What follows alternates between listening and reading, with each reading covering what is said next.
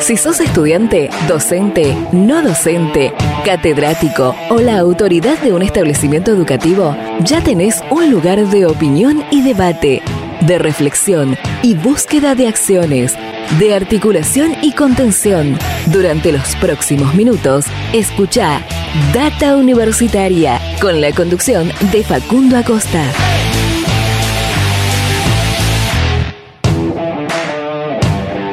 Hola, hola, hola, ¿qué tal? ¿Cómo les va? Bienvenidos, bienvenidas una semana más a este espacio dedicado a la comunidad que le da vida a las universidades. Mi nombre es Facundo y junto a todo el equipo los vamos a estar acompañando durante esta próxima hora. Damos inicio una vez más a este programa de universidades verdaderamente federal, independiente y objetivo que llamamos Data Universitaria Radio.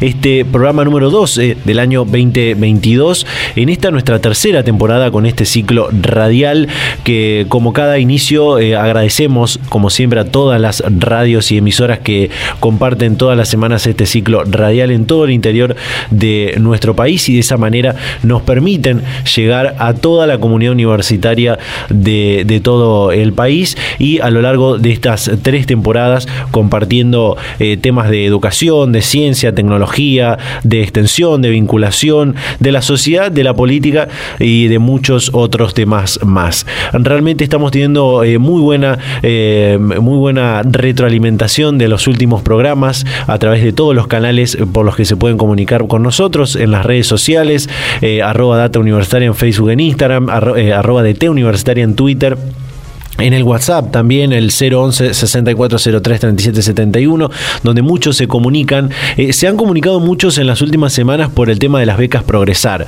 Realmente no tenemos eh, respuestas para darles porque tampoco nos han dado respuestas a nosotros eh, por parte del Ministerio de Educación, quienes, quienes son los que nos tienen que dar esa, esa respuesta de qué ha pasado con decenas y decenas de, de, estudiantes, de jóvenes que han dejado de cobrar la beca Progresar, para decirlo de esa, de esa forma y no sabemos por qué, entre otras muchas comunicaciones que, tenemos diariamente.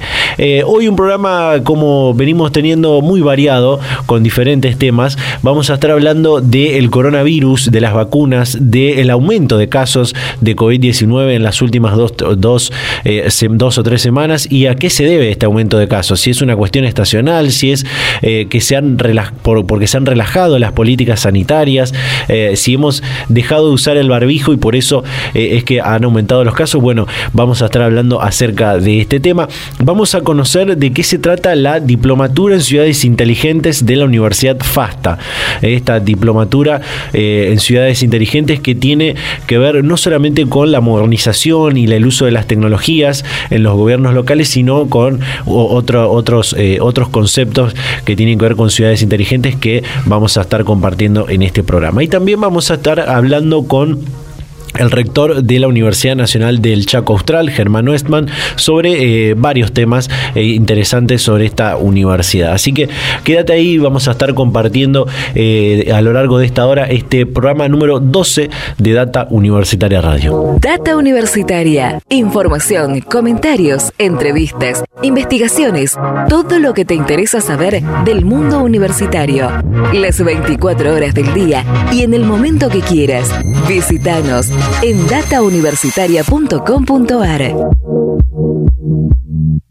Antes de pasar a las primeras comunicaciones, te voy a compartir algunas noticias que puedes encontrar en nuestro sitio web datauniversitaria.com.ar. Como por ejemplo, la UNAV fue sede de la primera asamblea de la red de extensión universitaria. El encuentro, convocado en Almirante Brown, reunió a 35 secretarias y secretarios de extensión. Durante el plenario se evaluó el impacto del presupuesto de fortalecimiento y jerarquización de las actividades de extensión asignado a todas las universidades por la SPU durante 20 2021. La Universidad Nacional de La Plata anunció un aumento del 200% en el presupuesto para becas estudiantiles. Según explicaron desde la Prosecretaría de Bienestar Universitario, la mejora comenzará a percibirse a partir del mes de junio, pero será retroactiva al mes de marzo. Comprende a las becas de ayuda económica, las becas para estudiantes con hijos, las becas para inquilinos, las becas para estudiantes con discapacidad y las becas de pregrado. Un informe de UFASTA sobre inflación y la falta de referencia en los varones de alimentos. El observatorio de la ciudad de la Universidad FASTA mide desde 2014 el grado de variabilidad entre los precios de 25 productos alimenticios idénticos en distintas zonas y tipos de comercios ubicados en Mar del Plata.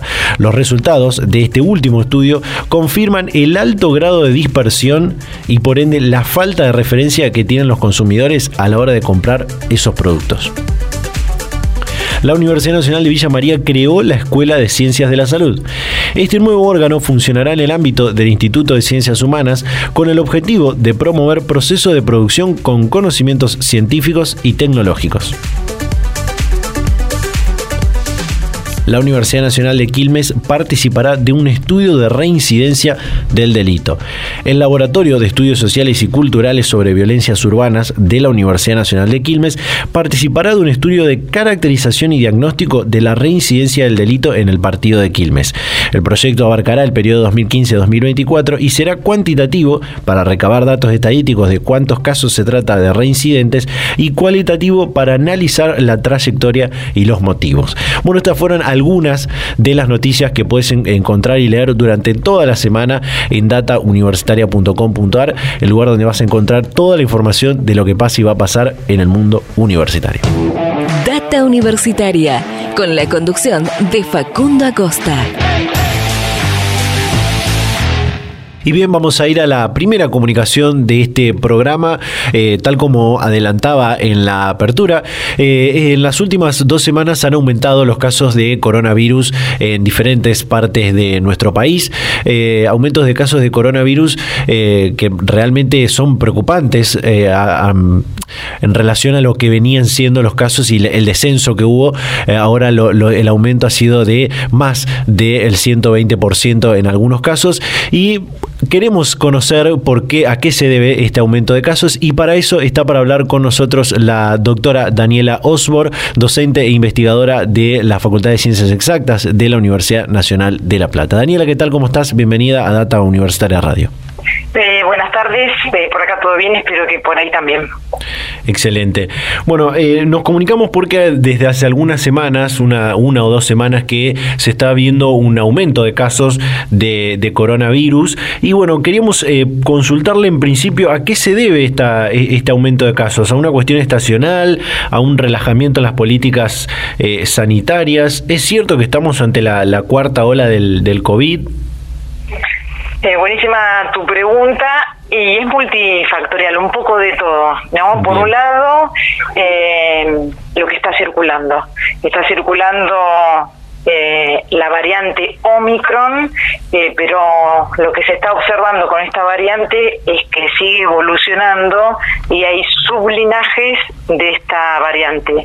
La ola que teníamos eh, 120.000, 130.000 eh, casos eh, estaba provocada por el linaje que se llamó BA.1, muy contagiosa y que además tiene un poco de estrategia para evadir la respuesta inmunológica.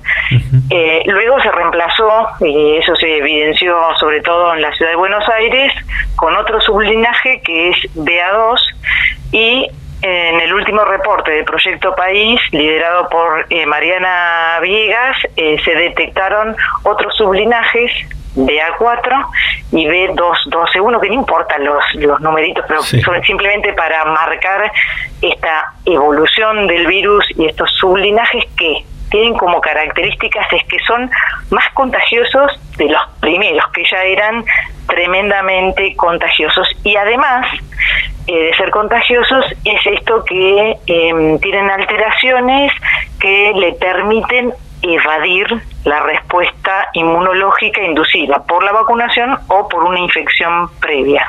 Lo que se observó es que se necesita del tercer, eh, la tercera dosis, o sea, del primer refuerzo, para poder controlar mejor a la enfermedad provocada por eh, Omicron y sus sublinajes en general.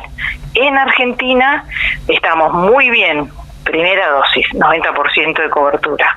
Segunda dosis, 82.3% de cobertura. Pero estamos mal con el refuerzo porque estamos en 49.9% de cobertura. Y hay mucha población que ya está, ya podría haber estado este, vacunada con ese refuerzo, y que te digo los números, en población más eh, de 50 años, esa población es eh, un poco más de 3 millones de personas que ya estarían en condiciones de recibir ese refuerzo porque pasaron cuatro meses respecto a la última, la última dosis.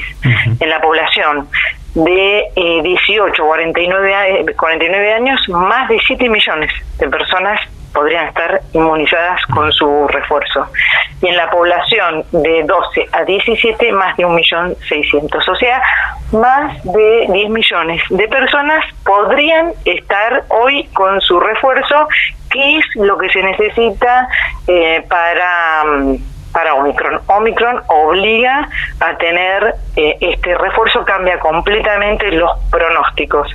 Entonces, eso es una cuestión. ¿Cuál es el, entonces, respondiendo a, a tu pregunta, bueno, en parte es esto, baja cobertura del refuerzo frente a la variante Omicron y sus sublinajes que están en nuestro país, que son más contagiosas y que van en respuesta inmunológica. Y además, hay esto de mm, que el número de casos en un momento se redujo esto de 130.000 mil que teníamos por día a tener este número de 33.000 mil en siete días, ah, da la sensación de que, bueno, ya pasó.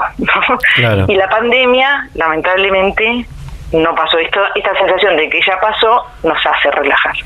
¿no? Entonces, parte también es debido a algún relajamiento de las medidas, ¿no? Esto, porque no estamos vacunados con el primer refuerzo, antes íbamos corriendo, estábamos preocupados, cuando nos llegaba el turno, bueno, ya hay muchas situaciones de, para refuerzo que está liberado, entonces hay que ir a vacunarse, hay vacunas, están los vacunatorios, no lo dudemos porque lo necesitamos, y entonces estar ocupados con las medidas preventivas conocidas vacunación, vamos por el refuerzo y después las otras, ¿no? que son el buen uso del barbijo y la ventilación cruzada. Esas también se debilitaron, primero porque no es obligatorio, pero digo, aprendimos, ¿no? nosotros sabemos que prevenimos un montón con el barbijo. Entonces, en los lugares cerrados, donde hay gente que no pertenezca a nuestra burbuja, no hay que dudar, hay que ponerse el barbijo sin duda. Y la otra es la ventilación cruzada. Ella también se afloja porque hace frío. Pero lo que hay que hacer es, aunque sea un par de centímetros en ventanas o puertas eh, contrapuestas para tener ventilación cruzada, cambian tremendamente el pronóstico, digamos, de la, posibilidad de, de contagiarnos. ¿no? Entonces, eh, todo eso es lo que esto es lo que nos está marcando. Este aumento de casos es no volvernos locos, pero sí ocuparnos con todo lo que ya sabemos y teniendo herramientas. O sea, la, la, pandemia cambió por tener vacunas. Lo que hay que hacer es usarlas. Exacto. Eh, en, cuanto a, en cuanto a este tema de las vacunas, hay, un dato que me gustaría preguntarle eh, que tiene que ver con este aumento de casos y si eh, se ve una algo inversamente proporcional en cuanto al aumento de casos y la cantidad de internados y muertes que está viendo en estas últimas dos semanas que, que se ven esta, esta crecida en, los casos. E, eso, ¿Esa cuestión se, se ve? ¿Tiene que ver con la respuesta que, que generan las vacunas? Sí, sin duda nos ha cambiado esto, ¿no? Eh, antes se acompañaba el aumento de casos con, internaciones y con fallecimientos. Eh, esto lo, se pudo revertir gracias a, la vacunación, eh, pero tenemos que hacerle frente ahora para Omicron con, con el refuerzo. Eh, probablemente también tengamos un aumento de alguna hospitalización por esta debilidad que tenemos en, en el refuerzo, que obviamente siempre viene después, ¿no? Primero nos infectamos y después aparece la sintomatología y alguna de ellas eh, que se puede complicar. Y además tenemos que pensar que hay población que, aunque quieran, no se puede vacunar o se vacuna y su respuesta inmunológica no es tan fuerte porque tiene alguna comorbilidad o tiene algún tratamiento de inmunosupresión y demás. Y entonces siempre decimos ¿no? que la vacunación es para el individuo, sin dudas, pero también para la comunidad. ¿no? Entonces, lo importante que es levantar esas coberturas. Eh, Daniela, me gustaría preguntarte por... Eh, Esto que, mencionabas de, de, las, variantes del, linaje de Omicron y, cómo éstas se pueden saltar la, inmunización que tenemos por la vacuna, si no entendí mal. Eh, entonces me surge la pregunta, ¿estamos del todo inmunizados o, qué va a pasar a largo plazo con, la inmunización que, que tenemos aquellos que al menos tenemos tres dosis, ¿no? Sí, eh, bueno, la respuesta no lo sabemos porque evoluciona y cómo va a evolucionar y va evolucionando el virus no lo sabemos, lo que sí estamos viendo que se adapta mejor a la situación que se va encontrando, que es encontrar a la población inmunizada, ¿no? Y entonces siempre que aparece una, una variante eh, hay una situación de, de ponernos en alerta, ¿no? A ver cuál es eh, su impacto. Y por eso es tan importante eh, que se sigan estudiando, ¿no? Hacer esta vigilancia genómica que implica ver la evolución eh, del virus en el tiempo acá en Argentina y en otros países, por suerte se está haciendo. Y además también continuar con lo que es desarrollos de, de vacunas para ver si hay que adaptar alguna, o sea, ayornar la vacuna porque pasa algo que, lo así, que así lo indica. Ahora, hasta ahora, eh, con refuerzos vamos bien. ¿Qué vendrá? No sabemos, pero está muy bien estar eh, preparados. Eh, de hecho, para Omicron, varias de las compañías están haciendo ensayos clínicos. Pfizer, si no recuerdo mal, dijo que en junio iba a presentar sus resultados de los ensayos clínicos, habiendo cambiado la plataforma para Omicron, ¿no? En vez de tener el ARN mensajero del virus ancestral que inició toda lo que es la pandemia, eh, modificó para tener a, Omicron. Lo mismo hizo Moderna, pero el que avisó de que iba a tener los resultados para, para junio es eh, Pfizer. Y después hay un montón de otros desarrollos, así que es buenísimo que, se siga trabajando en eso para esto, ¿no? Tener posibilidad eh, para acomodar. El, desafío más, más grande ya se hizo, que era tener las vacunas, eh, y ahora estas plataformas eh, se pueden modificar, así que, bueno, estar atentos, pero para eso tenemos que continuar con, con la vigilancia, ¿no? Dani, para cerrar, eh, porque dentro de, de, lo que uno lee y ve en, los medios eh, sobre, el, sobre el coronavirus y, algunas enfermedades, surgen también eh, algunas preocupaciones por otras enfermedades, como por ejemplo la hepatitis grave, esto que pasa en, otros países, que es la, viruela de mono y, otros virus que, que, van, que van apareciendo. Hay que tener alerta sobre esto, qué, qué podemos entender sobre, sobre esto y recomendar fundamentalmente, ¿no? Sí, eh, buenísima también tus preguntas. Eh, le estamos viendo eh, impactos, yo creo, de cambios de conductas de cómo vivimos, ¿no? Eh, explotaciones también, eh, o sea, esto de, de, vivir todos agrupados, muy comunicados y todo eso tiene un montón de ventajas y un montón de desventajas, y también de haber avanzado en otros entornos naturales trae estas cuestiones de poder eh, enfermarnos con cosas que tienen otros animales y bueno y saltan hacia nosotros no como fue el caso de este SARS-CoV-2 eh, que vino desde el murciélago eh, y bueno llegó hasta nosotros, ¿no? Em, y entonces estos cambios nos complican eh, la, la, historia. En términos de lo de qué es hepatitis, y esta hepatitis aguda, hepatitis que puede ser fulminante, bueno, eh, se está trabajando mucho para ver el agente etiológico, pero ahora lo que se está encontrando es que es eh, parte de de lo que provoca la COVID-19 que nos deja este o sea que el virus sigue estando en, nosotros, y sigue estimulando al, sistema inmune, eso hace que, que siga respondiendo, una exageración de la respuesta inmune no es buena, y además este, que después es gatillada por otro patógeno como puede ser este virus que dicen el, el adeno 41 y termina teniendo una respuesta exacerbada inmunológica que afecta eh, a órganos como, como el hígado. Así que es parte de una secuela de, COVID y por eso es tan importante protegernos. Y la viruela del mono, eh, bueno, alerta y alerta en Europa eh, porque bueno, es algo que algunos casos ya se habían este, descrito eh, años atrás. Lo que pasó ahora es que el número de casos que se está detectando es más alto de lo que se preveía o se estaba viendo. Eh, algunos, bueno, saben que de dónde vienen, o sea, algunos viajeros de, de, África y demás, pero también se está detectando en personas que no tienen ningún contacto con viajeros, lo cual habla de una circulación comunitaria y bueno, entonces genera preocupación, una enfermedad eh, que ya teníamos una parecida, que era la virula, y gracias a la vacunación se había erradicado. Bueno, ahora tenemos esta, con algunas cosas que comparte con, con la anterior. Eh, hay varios casos en España, en el Reino Unido, Portugal, y entonces está bueno eh, que tener el, el alerta y bueno y estar atentos sin pánico, pero las cosas están ocurriendo, ¿no? Y entonces, bueno, creo que es esta parte de, lo negativo de haber avanzado en otros entornos eh, naturales, digo yo, y eh, la forma de, cómo vivimos y cómo nos comunicamos. No estamos muy conectados, que bueno, pero también tiene este lado negativo. Excelente, excelente. Daniela Osborne, docente e investigadora de la Facultad de Ciencias Exactas de la Universidad Nacional de La Plata, hablando con Data Universitaria. Muchísimas gracias, Dani, como siempre, y, y de paso, feliz día del docente universitario. Como siempre, muchas gracias. No, gracias a vos por el interés y el compromiso. Un abrazo enorme.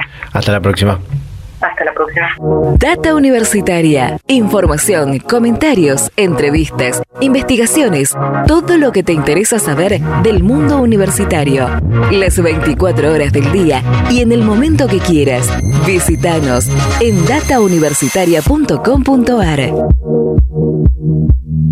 Importantísimo es seguir manteniendo las medidas de prevención que eh, conocimos durante los eh, momentos más críticos de esta emergencia sanitaria mundial, eh, que nos hemos relajado como sociedad en, las últimas, los últimos meses. También las medidas sanitarias de los gobiernos se han, se han ido relajando y quizás esa sea una de las razones por la que los casos han aumentado eh, tanto en las últimas dos semanas y esperemos que eh, volvamos a, esas medidas preventivas para que los casos dejen de, se mantengan o empiecen a, descender y también que aquellos que todavía no tienen las dosis de refuerzo acudan a los centros de vacunación incluso a los centros de vacunación que siguen teniendo las, universidades argentinas para eh, completar esos esquemas eh, después de todo lo que escuchamos que, que, nos contó la doctora Daniela Osborne. De esta manera cerramos este primer bloque del programa, hacemos un pequeño corte y ya volvemos con más Data Universitaria Radio.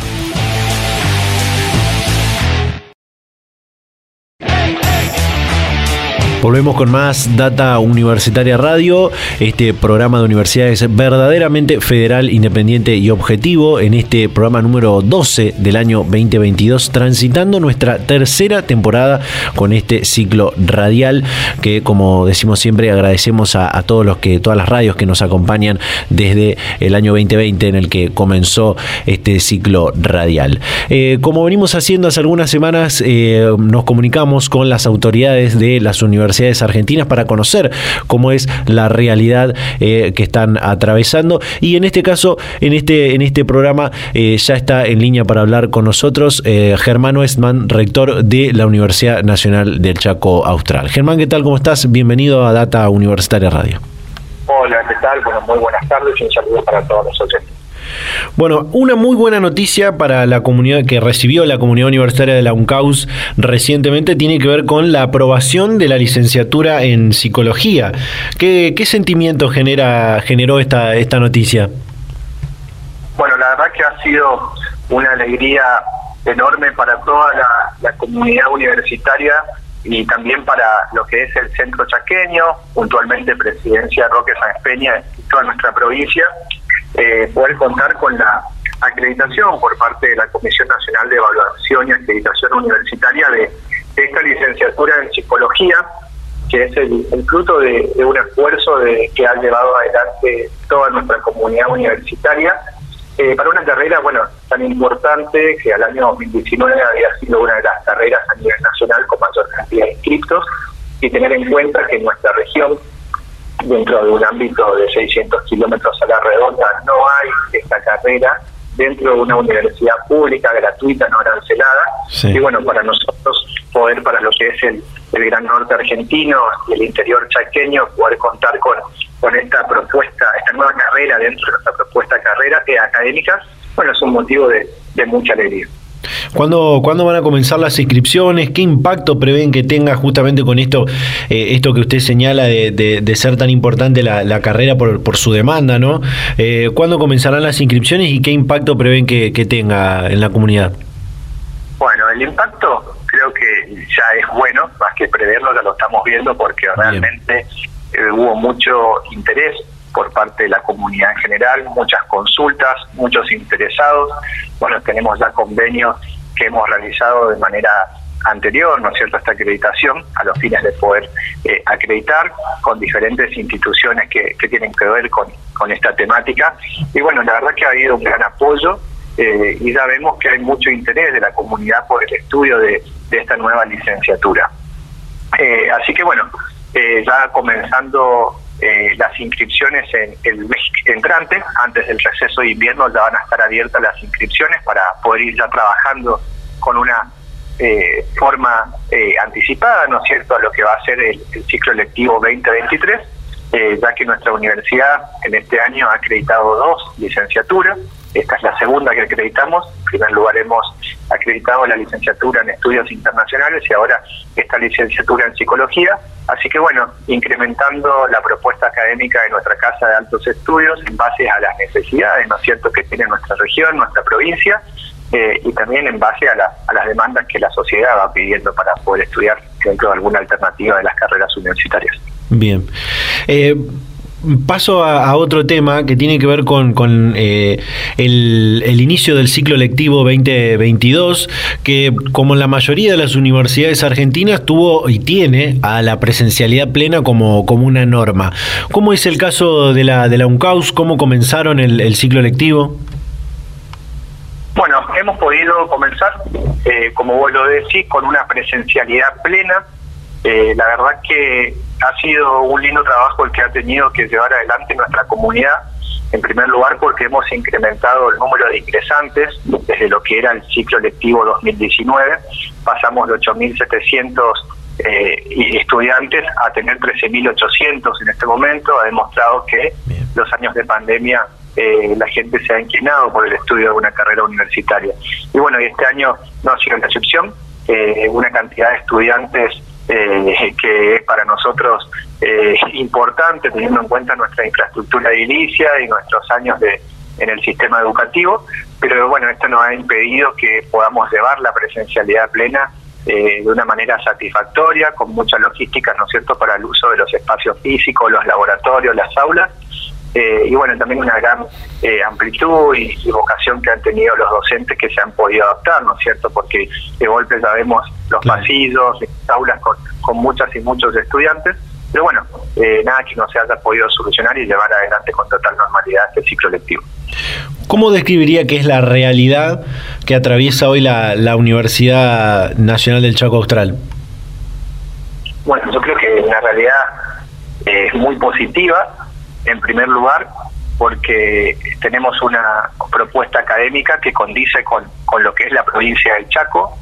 Creo que tenemos una articulación con los sectores públicos y privados que, que lo hace importante. Eh, creo que las carreras que son productivas, poder conocer las necesidades a través del vínculo con el sector privado es indispensable y lógicamente las carreras de salud también una gran articulación con el sector sí. público para poder dotar de profesionales de las distintas carreras en distintos lugares de nuestra provincia. Así que creo que la realidad bueno es muy positiva y que nuestros estudiantes tengan la posibilidad de egresar de su universidad, de poder conseguir un trabajo y demostrar que en el interior chaqueño se pueden formar profesionales de calidad es un motivo que nosotros nos lleva a seguir adelante, ¿no es cierto?, por este mismo camino. Eh, rector, hoy la, Universidad Argentina y la, Universidad Pública Argentina están en un, en un proceso de reflexión, de repensarse en, el sistema educativo en general y en el sistema universitario con, con diferentes cuestiones. Una tiene que ver con esto que usted marca, que es la, la, salida laboral, la inserción laboral, mejor dicho, que tienen los graduados de, las diferentes carreras.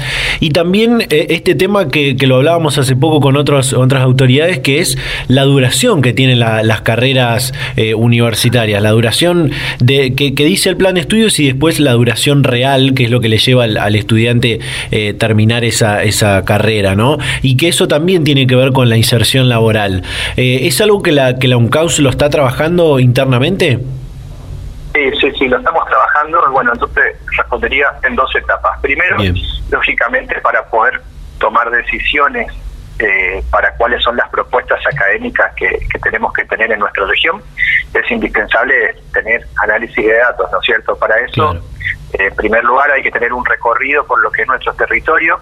Nosotros conocemos los 69 municipios de la provincia del Chaco y cada uno de, sus municipios sabemos eh, cuáles son las necesidades que tienen y vemos la manera de articular con las distintas regiones, elaborando, ¿no es cierto?, propuestas académicas que ayuden a desarrollarse, ¿no es cierto?, y a desarrollar y transformar las comunidades. De esta manera, evitar lo que son las migraciones poblacionales y evitar un centralismo dentro de las ciudades universitarias o capital chaqueña. De esta manera, vamos formando y trabajando en forma articulada con los con los municipios.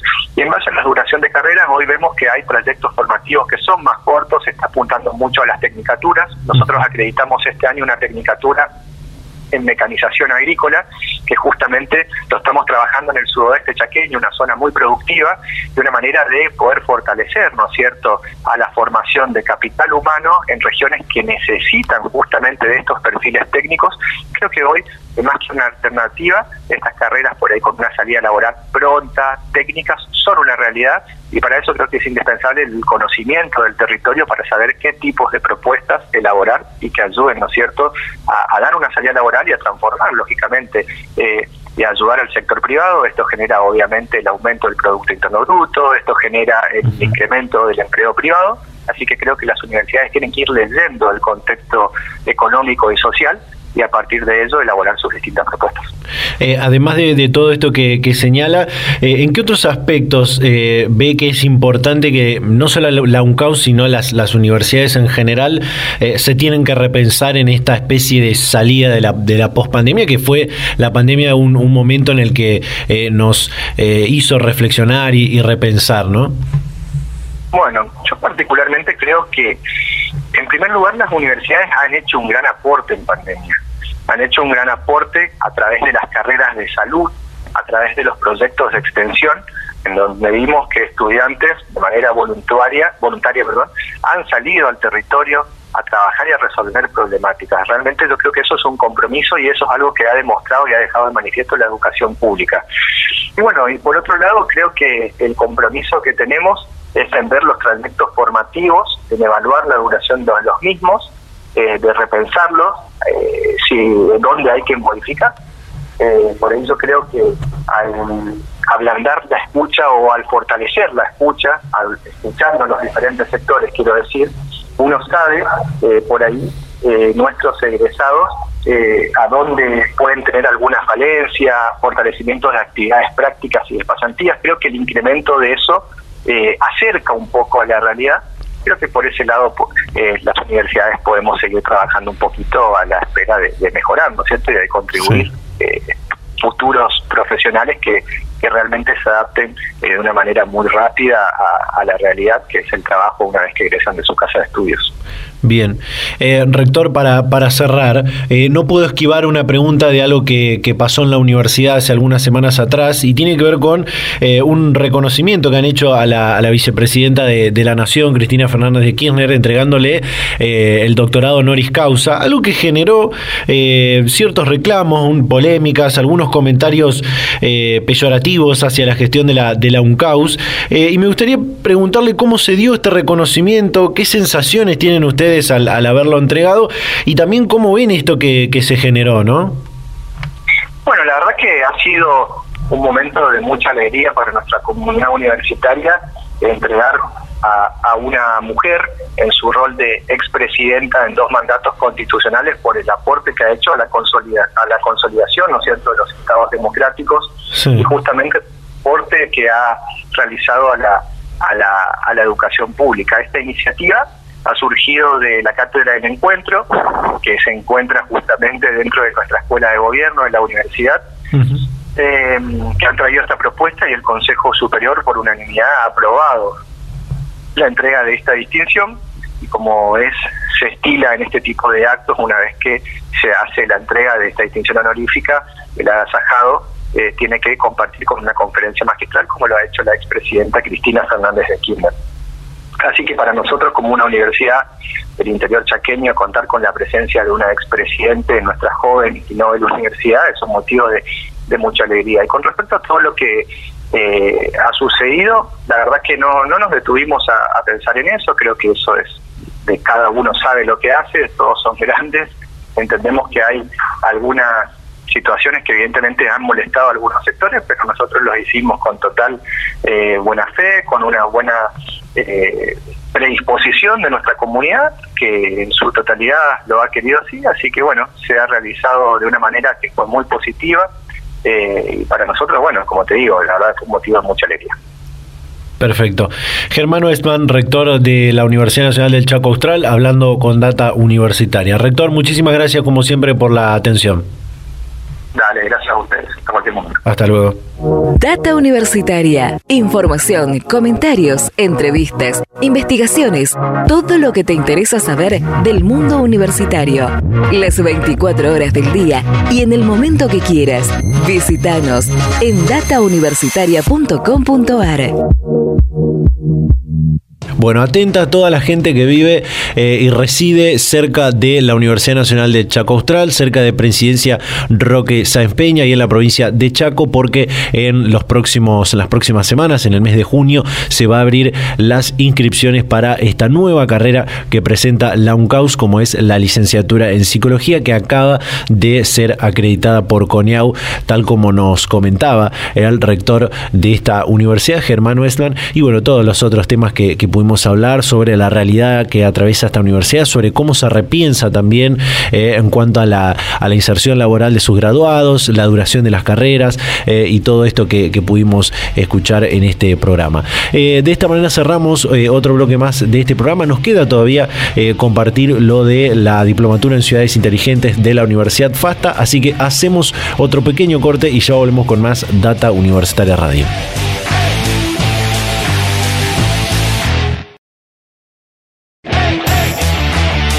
Seguimos en Data Universitaria Radio en este programa número 12 del año 2022, en esta nuestra tercera temporada con este programa de universidades verdaderamente federal, independiente y objetivo. Y decimos verdaderamente federal porque antes, en el bloque anterior, nos fuimos hasta la provincia de Chaco para hablar con el rector de la UNCAUS y ahora vamos a compartir esta comunicación que hicimos con una universidad que tiene su sede en Mar del Plata.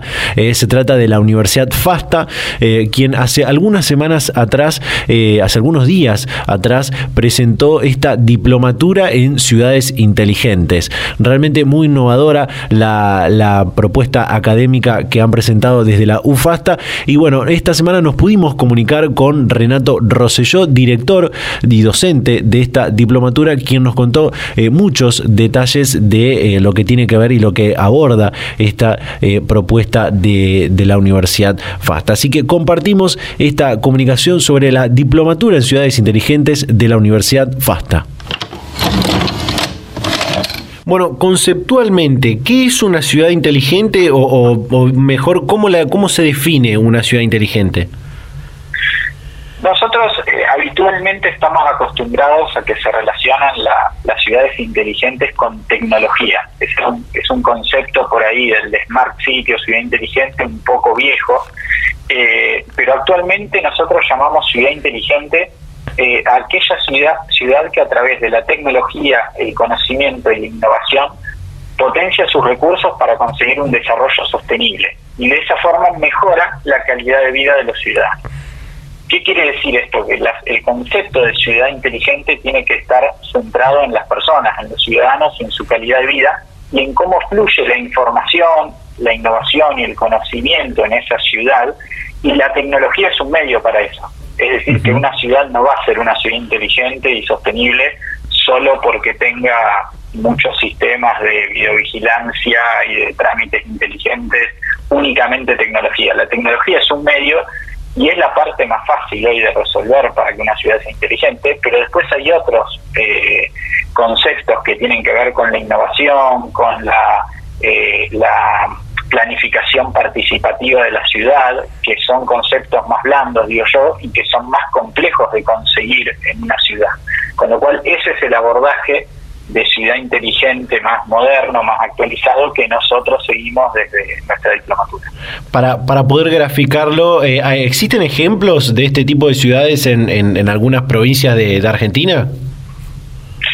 A ver, existen muchos ejemplos de ciudades que están en camino a, digamos, es un, bien. es más bien un es un, más bien un camino, un proceso el de llegar a ser una ciudad inteligente en el que siempre se puede mejorar y hay ciudades que que hace años están en ese recorrido. Bueno, en el caso de Argentina, nosotros, eh, la, sede de nuestra universidad FASTA y está en la ciudad de Mar del Plata y en Mar del Plata existe un proceso ya desde el año 2012, 2013, a partir de, un trabajo conjunto con la iniciativa de ciudades emergentes y sostenibles del Banco Interamericano de Desarrollo, en un programa con, con ese organismo de eh, seguir un proceso hacia una ciudad inteligente y hay distintos eh, eh, actores, tanto del gobierno local como del sector privado y del tercer sector, las universidades que, que participamos de eso.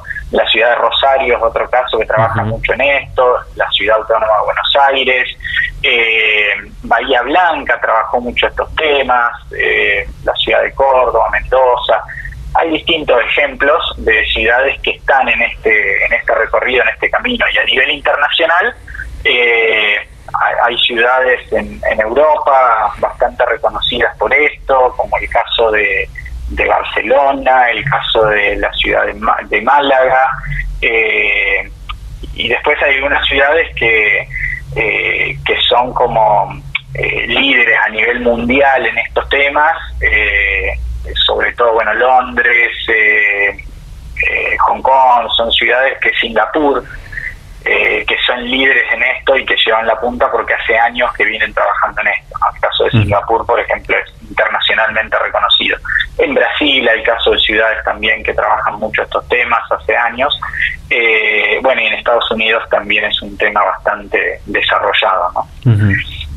Eh, vos sabés que tenía el, concepto, o, mejor dicho, la idea de que la modernización y la, innovación en, las ciudades no solo podían o pueden mejorar, mejor dicho, la calidad de vida de la población, sino también ayudar a que los municipios puedan dar mejores y más rápidas respuestas a los vecinos. Pero por lo que me decís, es como que las ciudades inteligentes van un poco más allá, ¿no? Sí, a ver, ese concepto está perfecto y es parte de, pero de una ciudad inteligente, es decir, el de tramitación electrónica o tramitación digital, es decir, antes se hablaba mucho de gobierno electrónico o gobierno digital, ¿no? Sí. Eh, en realidad esto es, a ver, si, en tu ciudad eh, hacer un trámite implica visitar una oficina municipal, gubernamental, cinco veces en distintos lugares de la ciudad y hacer horas de cola o operar eso no es inteligente y, lo lógico es que con el desarrollo actual de la tecnología puedas hacer la mayor de las interacciones eh, con el Estado, en este caso con un Estado municipal, eh, en el caso de una ciudad, las puedas hacer la mayor de las interacciones de forma remota, asincrónica, desde tu casa o desde celular o desde tu espacio de trabajo, desde una computadora, y eso, digamos, es más inteligente y aumenta la calidad de vida del ciudadano y optimiza los recursos, tanto del Estado, del municipio en este caso, como del ciudadano. Eso, eso claramente es parte de una ciudad inteligente.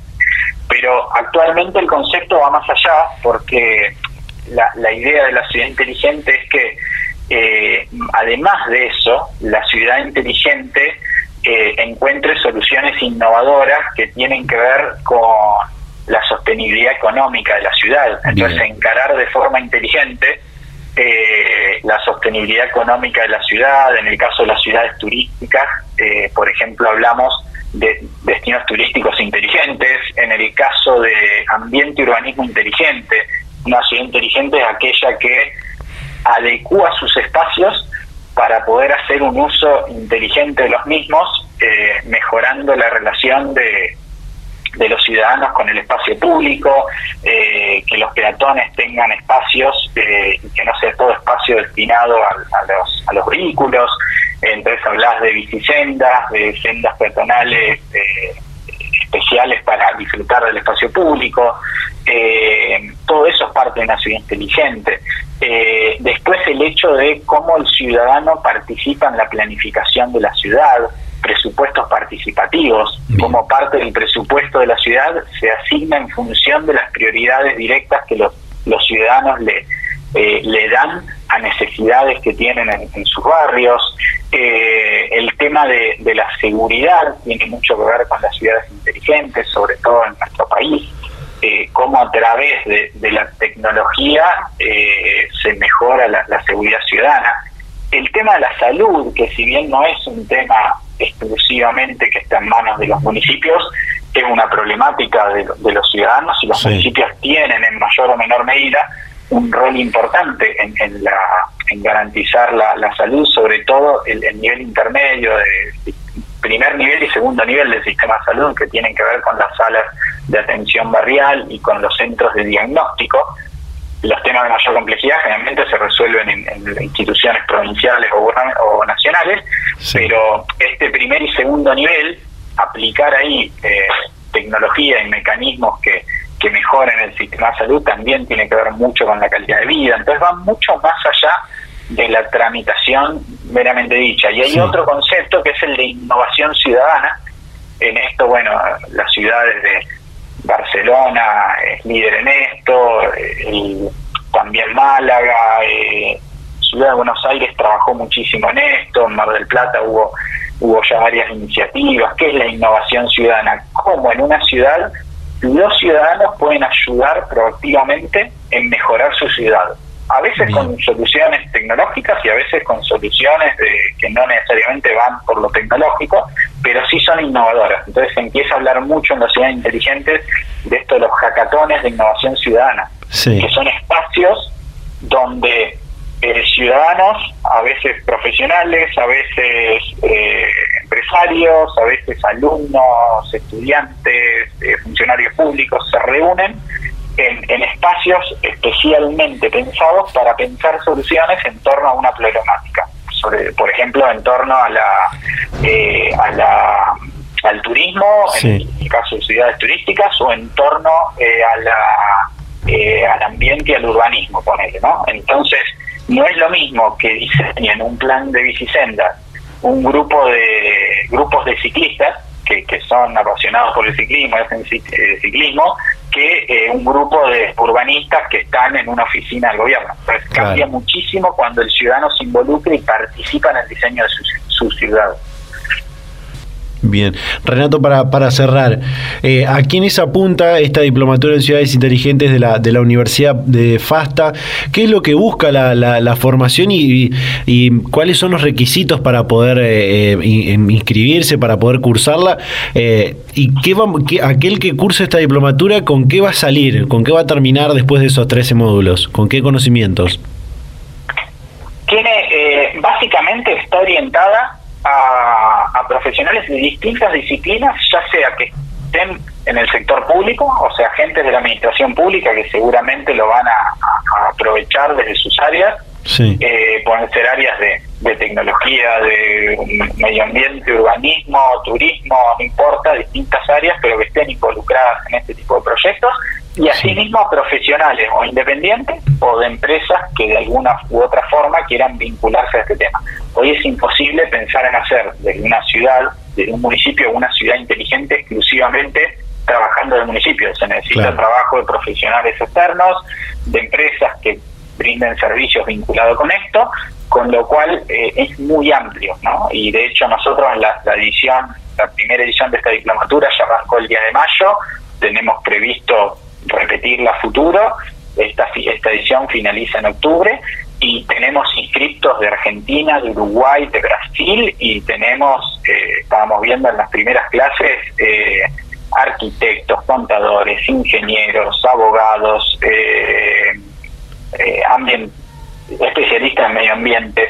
Tenemos de las variantes de las de las profesiones más diferentes y es un poco lo que buscamos. y la característica es que es un enfoque teóricos, totalmente teórico-práctico. Es decir, tenemos un equipo de docentes especializados en estos temas que dan las clases teóricas, pero también tenemos un grupo de, invitados eh, de lujo, de mucho nivel, que participaron o están participando en ciudades, en proyectos de desarrollo de ciudades inteligentes, en distintos temas. Entonces tenemos eh, un intendente que participó en el liderazgo de un proceso de ciudades inteligentes, que contó su experiencia, que el intendente Gustavo Punti fue ex intendente de la ciudad de Mar del Plata, eh, tenemos a responsables del centro de operaciones y monitoreos de, eh, de una ciudad, y así tenemos referentes en cada uno de los temas de los módulos que cuentan experiencias concretas, casos de éxito y a veces, ¿por qué no?, casos de fracaso, Creemos que ese enfoque teórico-práctico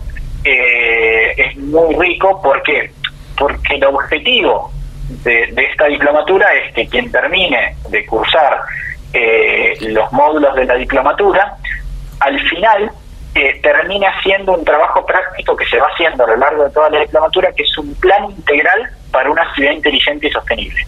Y la idea es que ese plan integral de la ciudad inteligente y sostenible eh, lo desarrolle eh, orientado a su ciudad. También, de hecho, tenemos alumnos de, diferentes ciudades de Argentina y de otros países. Entonces, para eso es clave este enfoque teórico-práctico y un poco ese plan integral es un trabajo integrador que le permite ir volcando los distintos contenidos que ve a lo largo de los 11 módulos eh, de la diplomatura, que le permite ir volcando esos contenidos en su plan irse con algo concreto que pueda aplicar en, su, ciudad. Excelente. Excelente. Renato Rosello, docente y director de la Diplomatura en Ciudades Inteligentes de la Universidad FASTA, hablando con Data Universitaria. Muchísimas gracias por tu tiempo. Muchas gracias a vos y, y estamos a disposición para seguir charlando de este otro tema. Te mando un saludo. Gracias, hasta la próxima. Gracias. Data Universitaria. Información, comentarios, entrevistas, investigaciones, todo lo que te interesa saber del mundo universitario. Las 24 horas del día y en el momento que quieras. Visítanos en datauniversitaria.com.ar. Y de esta manera llegamos al final de este decimosegundo programa de Data Universitaria Radio de este año 2022, en nuestra tercera temporada con este programa de universidades verdaderamente federal, independiente y objetivo.